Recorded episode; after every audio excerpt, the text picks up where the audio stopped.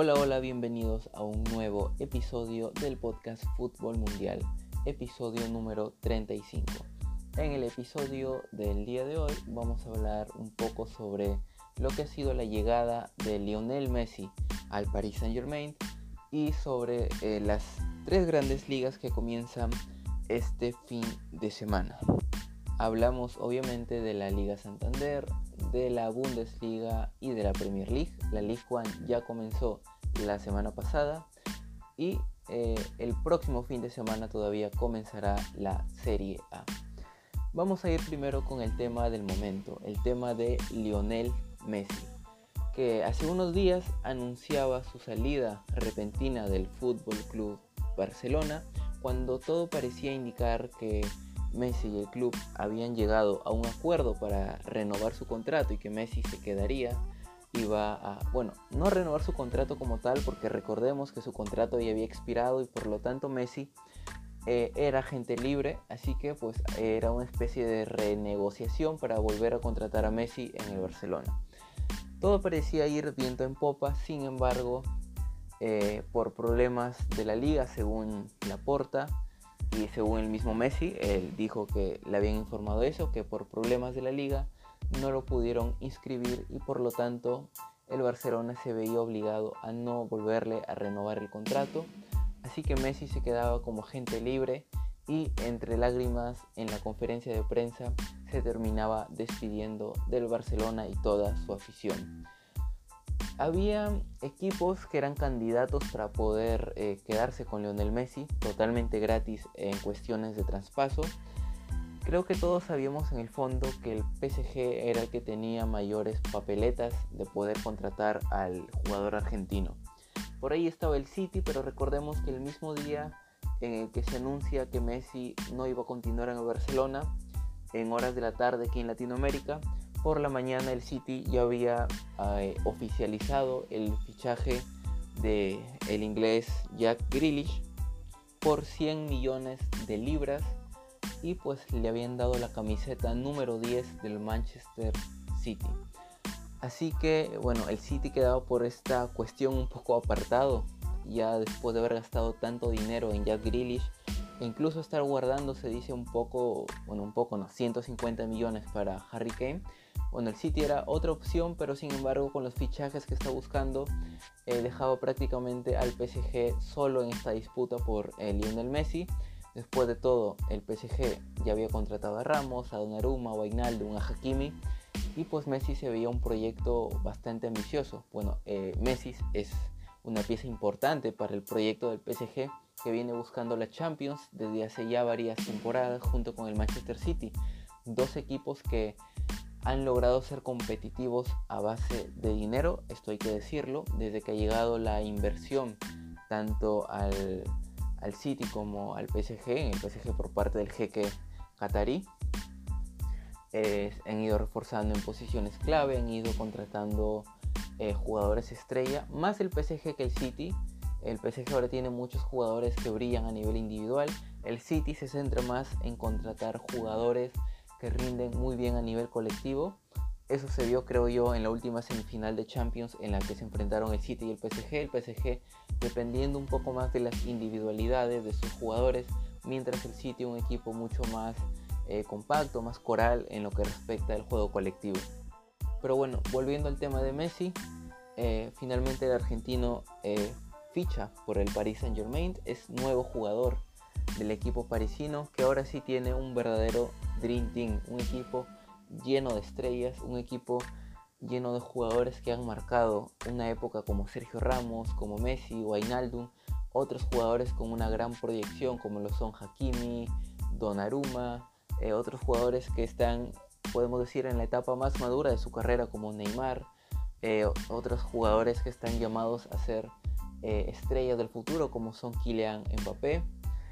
Bueno, un equipo lleno de superestrellas, un equipo que muchos pensamos, si esta temporada no gana la Champions con este equipazo que han armado, no sé qué más eh, tendría que hacer el PSG para llevarse la, orejona. Es un equipo que ha estado cerca. Eh, la temporada del COVID, la 19-20, eh, llega a la final, pierde contra el Bayern por 1 0. La temporada pasada 2021 es eliminado por el City en semifinales. Y pues este año parece ser el año, bueno, esta temporada, porque la temporada termina eh, a mediados del próximo año, parece ser de una vez por todas la temporada en la que el PSG va a conseguir la Champions. Ha contratado jugadores estrella, las camisetas de Messi se han agotado en cuestión de horas. Messi va a aportar de hecho el número 30, al parecer no le ha querido quitar la número 10 a su amigo Neymar. Luego también está Sergio Ramos, está Wijnaldum, está Donnarumma, sumando que ya tenían a Neymar, tenían a Mbappé, a Di María, a Paredes, a Berratti, a Marquinhos. O sea, es un equipo que tiene tranquilamente para armar dos o tres alineaciones y seguir jugando a un nivel bastante alto. En la liga francesa yo creo que sí o sí el PSG va a dominar. Si bien la temporada pasada el Lille termina arrebatando el campeonato, esta temporada a nivel de plantilla creo que el PSG es muy superior y de lejos eh, a toda la Ligue 1. Si antes ya lo era, ahora lo es mucho más. Debería eh, volver a ganar el, campeonato de la Ligue 1. Y en Champions, pues vamos a ver cómo eh, salda sus deudas pendientes para finalmente poder ganar el título. También veremos cómo se maneja el tema de los egos en el vestuario, cómo lo maneja principalmente Mauricio Pochettino. recordemos que un equipo de estrellas todos quieren sobresalir, todos confían en sus capacidades, todos saben que son jugadores al más alto nivel muchas veces estos problemas se dan en el vestuario y se terminan reflejando en el campo. Si bien en estas primeras imágenes, videos que nos muestra el PSG de los entrenamientos del equipo, se ve una muy buena onda, se ve a Messi feliz, se ve a Keylor también muy feliz, no nos olvidemos del portero costarricense que ahora va a competir contra eh, Gianluigi Donnarumma. Sin embargo está el tema de Mbappé, que según lo que se filtró el día de ayer, Mbappé eh, no quiere seguir en el Paris Saint Germain. Si antes no quería, antes de la llegada de Messi obviamente, ahora parece que aún peor, ya que un equipo lleno de estrellas, individualmente Mbappé va a seguir siendo reconocido, pero al parecer él quiere un equipo en el que quiera brillar, quiera ser como la pieza clave del proyecto del equipo al que vaya y además sabemos que su gran anhelo desde que es un niño es jugar en el Real Madrid, es hincha de Real Madrid, es admirador de Zidane y Cristiano Ronaldo, los cuales son sus ídolos, y al parecer Mbappé ha pedido pues salir al Real Madrid. Si no es esta temporada, si se niegan a venderlo, Mbappé tiene claro que no va a renovar su contrato y se iría gratis al final de esta temporada para poder jugar la 22-23 en el Real Madrid, que también busca fichar a Erling Haaland. También eh, el PSG lo que ha hecho es llevarse todos estos jugadores gratis en el tema de traspasos, obviamente.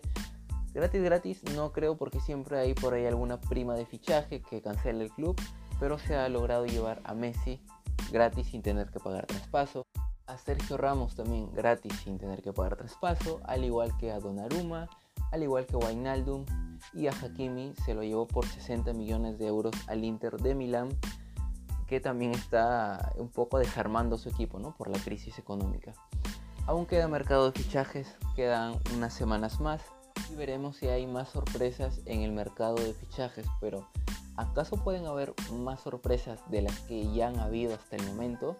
De que el PSG se haya llevado tres capitanes de equipos grandes de Europa totalmente gratis, se haya traído a Sergio Ramos, capitán eterno de Real Madrid, que alguna vez dijo que si hubiera la posibilidad, él jugaría en el Real Madrid totalmente gratis, que se haya llevado a Messi el estandarte del Fútbol Club Barcelona, su estrella, considerado por mucho uno de los mejores jugadores del mundo, que había hecho toda su carrera en el Barcelona, se lo haya llevado también totalmente gratis, que se haya llevado también a Donnarumma, capitán del Milan con tan solo 22 años, estrella de la Eurocopa, que atajó en la tanda de penales y gracias a su actuación en esa tanda, Italia sale campeón de la Eurocopa.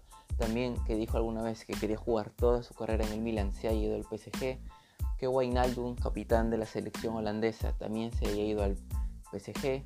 Que el PSG haya eh, obtenido a uno de los mejores laterales barra carrilero de la actualidad, jóvenes como es Afro Hakimi. ¿Acaso el dinero está desvirtuando un poco el fútbol actual o ya lo desvirtuó por completo? También eso ha causado que el City pague 100 millones de libras por Jack Grealish y esté eh, dispuesto a pagar 150 por Harry Kane, que el Inter haya tenido que prácticamente estar desarmando su equipo, vendiendo a Lukaku por 115 millones de euros al Chelsea, que de hecho ya se hizo oficial el día de hoy el fichaje de Lukaku por el, el equipo blue. Vuelve después de unas cuantas temporadas, de varias temporadas mejor dicho, y que Real Madrid ni el Barcelona hayan hecho fichajes fuertes esta temporada. El Madrid ha fichado a Lava, es verdad, un jugador muy bueno, pero lo ha hecho gratis, aprovechando su condición de gente libre.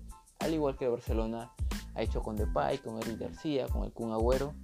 Actualmente, por lo que se ve, los equipos con inversión fuerte, con dueños millonarios, van a tener pues las mejores plantillas, van a tener a las mejores estrellas y van a armar equipos competitivos y los equipos históricos se mantendrán ahí, porque a pesar de todo el dinero, muchos jugadores tienen el sueño de jugar por estos equipos que han hecho su historia a base de logros, a base de triunfos, a base de hazañas históricas, como el caso de Mbappé que quiere ir al Real Madrid por encima de todo el dinero que le puede ofrecer al PSG. Al parecer también eh, Erling Haaland que iría al Real Madrid también por encima de todas las ofertas que puede tener en la Premier League. También el Barcelona que tiene muchos chicos jóvenes que quieren jugar en el equipo catalán. Así que será cuestión de ver cómo se desarrolla esta temporada. Finalmente los equipos ricos, los equipos con mucho dinero podrán llevarse una UEFA Champions League. Específicamente me refiero al City y al PSG, que principalmente esta es su principal ambición, la Champions. Porque en el torneo local ya lo han ganado, son equipos competitivos, pero la Champions es su deuda pendiente. Veremos también cómo se desenvuelven equipos como el Real Madrid, el Barcelona, el Inter, la Juventus, que millonarios no son, pero por la historia siempre salen adelante. Será cuestión de ver todo lo que suceda en esta temporada. Y bueno, pasando al siguiente tema, ya para terminar, vamos a hablar sobre las principales ligas europeas que arrancan este fin de semana.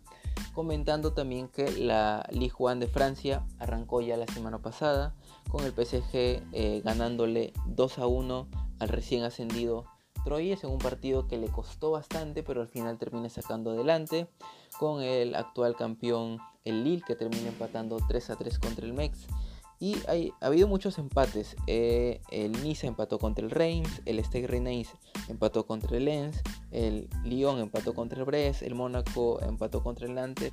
Los resultados más importantes de la primera fecha.